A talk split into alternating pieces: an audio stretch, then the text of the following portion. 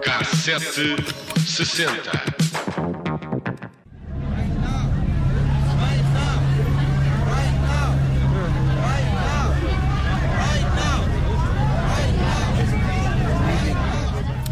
(1971), Grã-Bretanha. Centenas de milhares de trabalhadores tomam parte num protesto contra o novo projeto de lei para a indústria. Os números sugerem que mais de 100 mil trabalhadores estavam em greve, só em Londres.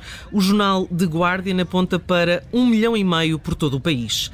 A marcha eh, de protesto era a maior até então contra a lei, que incluía propostas de votação em caso de greve e um controlo rígido sobre acordos sindicais.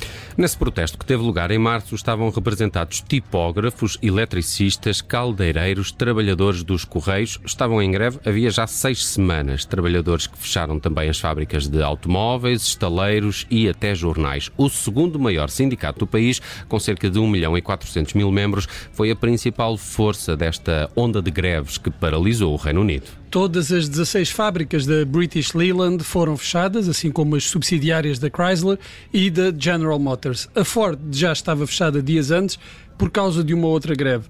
A exceção aconteceu nas fábricas da Rolls-Royce. A maioria dos membros do sindicato apresentaram-se ao trabalho. Ao Times, um dos trabalhadores disse que este não era um bom momento para uma greve. E não era. A empresa tinha entrado em falência por causa do prejuízo com a construção de um motor que tinha sido contratada à Lockheed.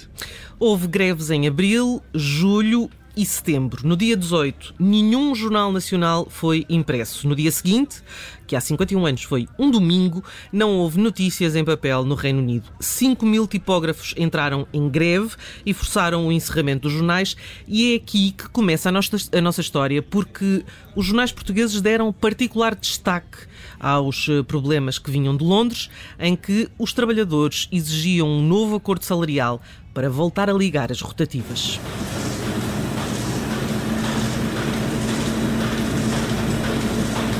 Depois de meses de protestos, marchas e greves setoriais, os sindicatos uniram-se e deram um ultimato ao governo. Se permitissem uh, em apresentar o projeto de lei que os trabalhadores consideravam ser lesivos dos seus direitos e liberdades, então haveria uma paralisação nacional. E até houve mais do que uma. O Diário de Notícias foi um dos jornais portugueses que deu a notícia de que a maior parte dos leitores britânicos não tiveram o seu jornal de domingo, no dia 19 de setembro, e a ameaça era de que durante toda a próxima semana as bancas ficariam vazias. O Diário de Lisboa também deu conta de que este conflito foi, era, foi o mais grave que se restou há vários anos em Fleet Street, o centro da imprensa londrina nacional, na década de 70. Na chamada à primeira, na à primeira página, uh, o Diário de Lisboa escrevia Londres sem jornais até nova ordem. Os diretores uh, dos jornais tomaram repentinamente esta decisão uh, a noite anterior, cumprindo a ameaça que tinha sido feita na, na sexta-feira, uh, dizendo caso se verificassem mais interrupções ao trabalho, então os jornais não sairiam. E só foram impressas as primeiras edições dos jornais de domingo estrangeiros, mas nenhum jornal nacional foi publicado nesse domingo, nem na segunda-feira seguinte. Associação dos Editores de Jornais ordenou a paralisação das máquinas onde estavam a ser impressos jornais como o Sunday Express, Sunday Mirror, Sunday Telegraph, Observer, People, News of the World e ainda o Sunday Times, que no seu conjunto tinham uma tiragem de dezenas de milhões de exemplares. Coisa pouca, coisa pouca. Isso era nos bons velhos tempos, tempos da imprensa.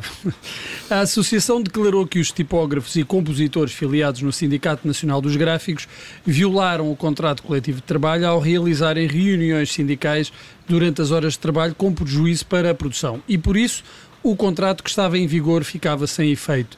As primeiras edições de alguns jornais já tinham sido para a rua, mas o, o grosso da tiragem ainda estava por imprimir quando chegou a ordem para parar as máquinas. O conflito surgiu quando o Sindicato Nacional dos Gráficos insistiu em ter um salário diferente daquele que era atribuído aos filiados noutros sindicatos eh, de operários que também trabalhavam na, mesma área, nos jornais. Pretendiam um aumento de 7,5% e rejeitavam o aumento geral de uma libra por semana oferecido a todo o pessoal da tipografia. A paralisação surgiu num momento crítico da vida de alguns jornais britânicos, muitos dos quais já enfrentavam dificuldades financeiras, pelo que esta esta paralisação prolongada podia mesmo pôr em risco a sobrevivência da imprensa. Pior, só a greve nos Correios, que durou mais de seis longas semanas. Ninguém esperava que durasse tanto e, embora no início a população estivesse do lado dos trabalhadores, ao fim de quase um mês e meio, a opinião pública virou-se contra o sindicato que exigia um aumento salarial de 8%. Ora, os custos desta greve para a indústria britânica no seu todo foram estimados em 25 milhões de dólares e estamos a falar de uh, valores de 1971. Portanto, muito dinheiro. Muito dinheiro. O dia em que a imprensa parou em Inglaterra. Fomos a 1971 com esta história da Judite França e seguimos também com algumas das canções que fizeram sucesso nesse ano. De resto, o ano de 71 é um dos mais produtivos no mundo da música. Há lançamento aqui de discos de culto. Há também grandes concertos, como por exemplo aquele que aconteceu a 1 de agosto no Madison Square Garden em Nova York. O Concerto pelo Bangladesh, uma espécie de precursor do Live Aid. Foi organizado por George Harrison, dos Beatles Beatles e pelo músico indiano Ravi Shankar, que para quem não sabe é pai da Nora Jones. Ringo Starr, Bob Dylan, Eric Clapton e Billy Preston foram apenas alguns dos convidados nesse evento de beneficência que gerou uma receita de 250 mil dólares entregues à Unicef. Ainda em 1971, George Harrison teve um dos maiores sucessos da carreira a solo com esta My Sweet Lord.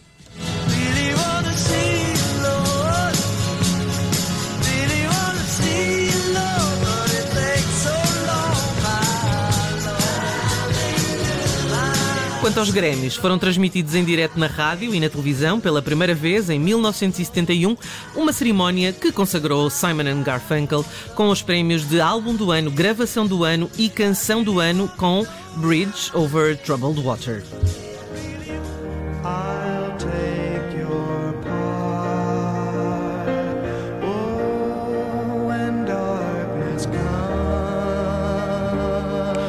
Em 71, a Eurovisão foi ganha pelo Mónaco, é verdade, graças a Un Bank, Un Arbre, Une Rue, da cantora Severine. Muito bem. A representação portuguesa. Ele é espanhol, ficou... ele é francês, ele é inglês. Pá, é um Tony Chá.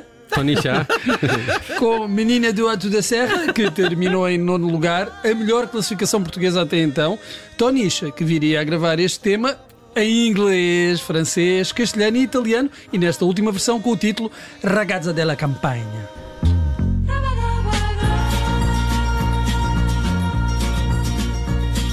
Ragazza della campagna, il prato è la tua sotana, il cielo la tua lavagna, respiro di tramontana. De 1971 também nos chega o histórico concerto de Frank Zappa no Casino de Montreux, na Suíça. Durante esse espetáculo, 1 de dezembro, um fã disparou um daqueles uh, foguetes de sinaliza sinalização para o ar, um tipo very light, não é? O que gerou um incêndio no teto da sala que posteriormente alastrou a todo o edifício. Quem não gostou nada deste cenário foram os Deep Purple, que iriam gravar um novo disco precisamente no Casino de Monterrey no, no dia seguinte. Apesar do cancelamento, a banda assistiu ao incêndio da varanda do hotel e daí nasceu a inspiração para o clássico Smoke on the Water.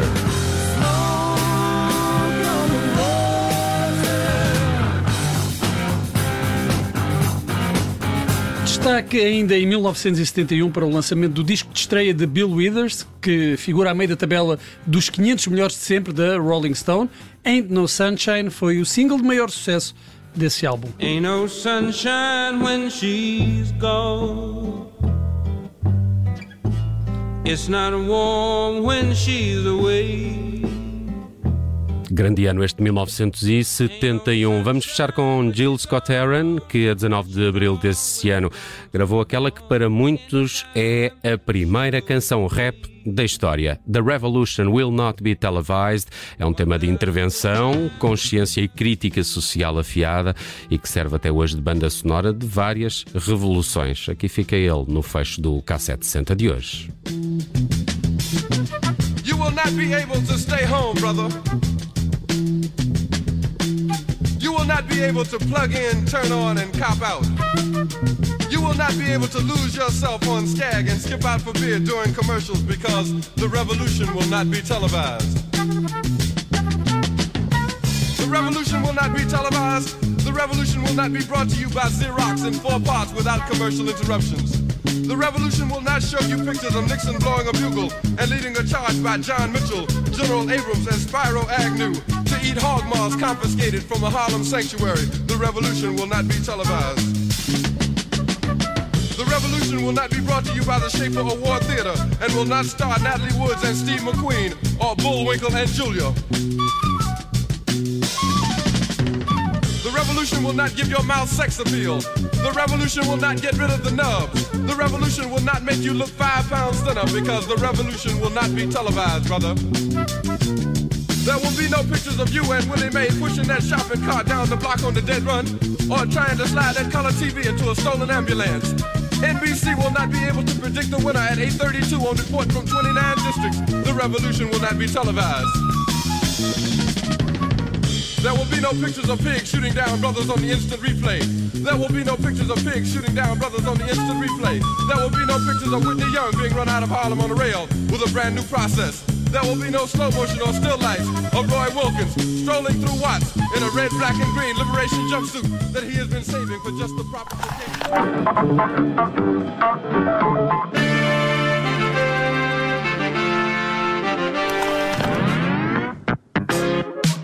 Cassete 60.